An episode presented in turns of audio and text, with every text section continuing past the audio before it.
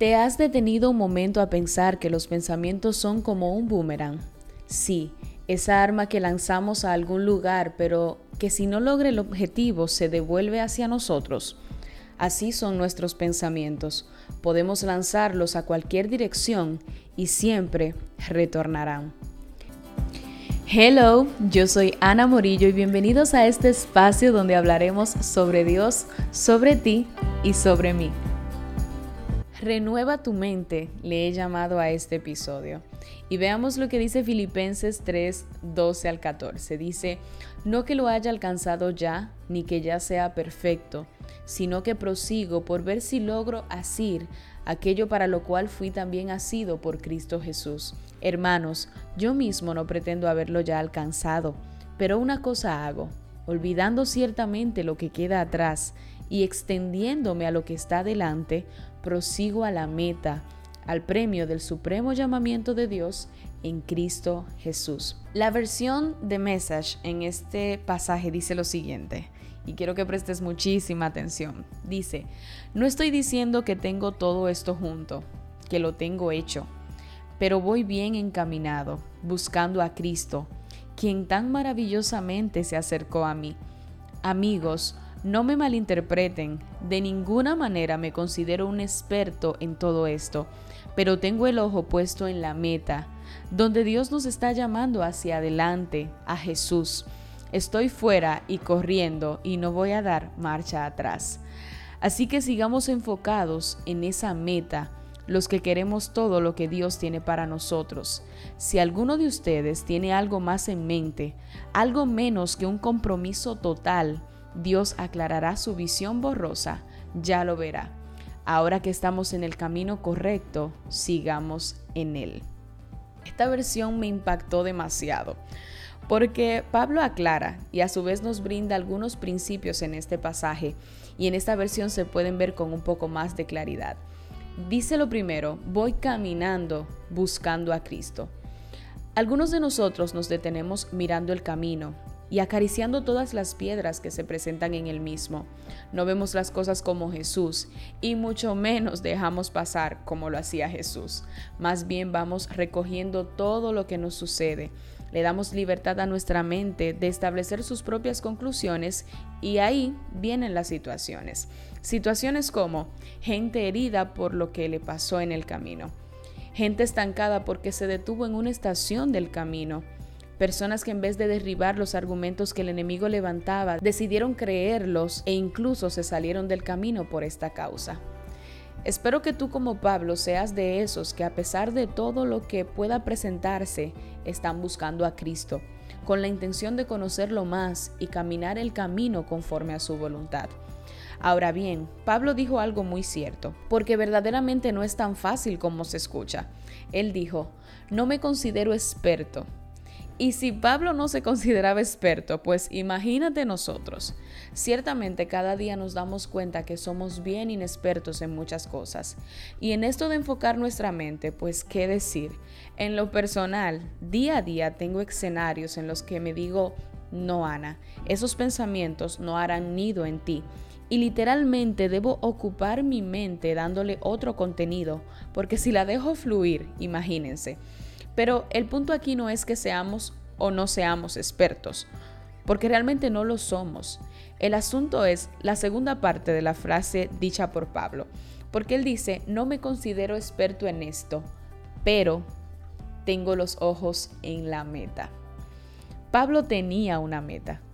A Pablo no le caían los días porque eran parte del calendario y del ritmo de la vida. Él perseguía algo y en eso fijaba sus ojos. Entonces te pregunto, si tú no estás claro de aquello que sigues, ¿cómo va a ser eso tu ancla en los momentos en los que tus pensamientos quieran hacerte detener, retroceder o simplemente dudar? Tus metas son el ancla, no solo espiritualmente hablando.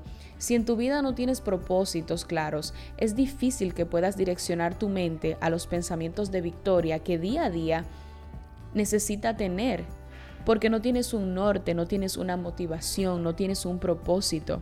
Sin embargo, cuando tienes claridad en aquello que persigues, ahí es donde puedes con toda autoridad dar las coordenadas a tus pensamientos en lugar de dejarlos fluir a su voluntad.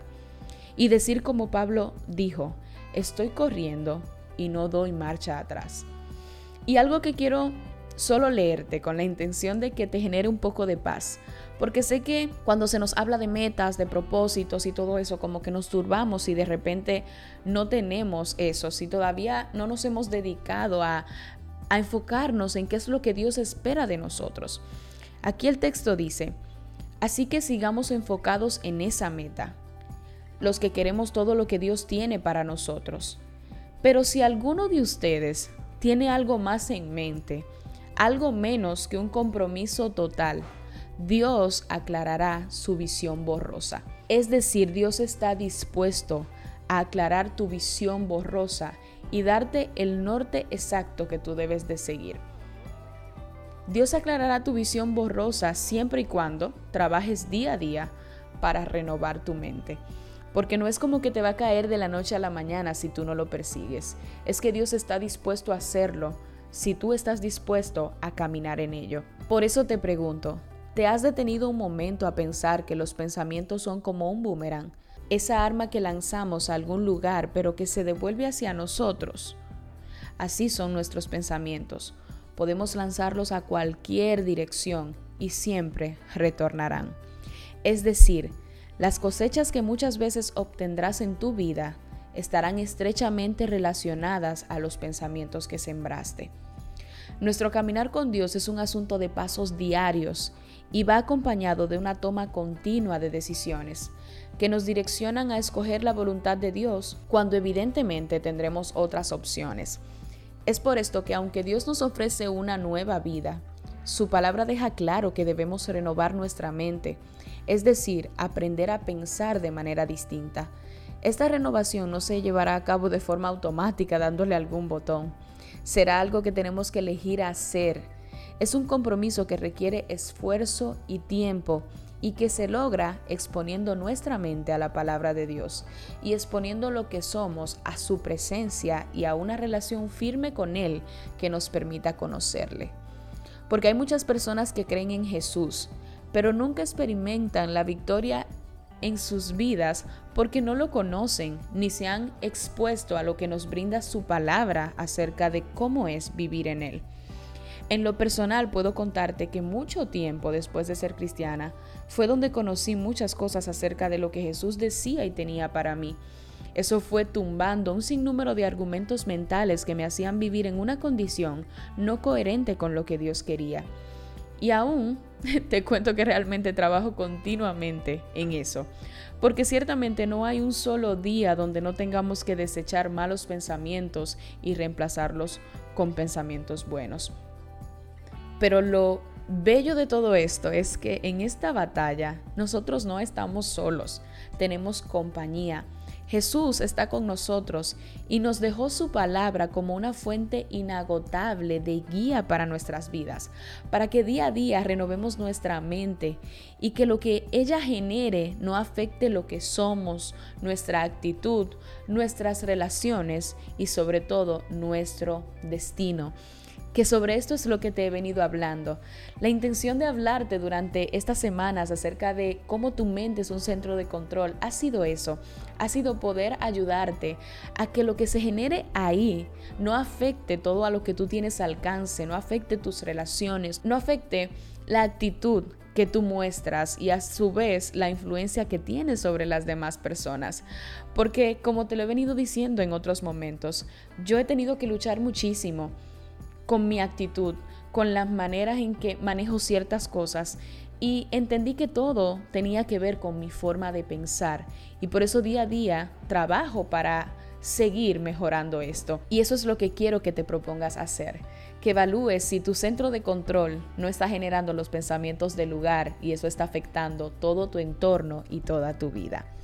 Llegamos al final de esta serie mi mente un centro de control, la cual espero que te haya sido sumamente edificante, pero sobre todo que la utilices para poder bien administrar este centro de control.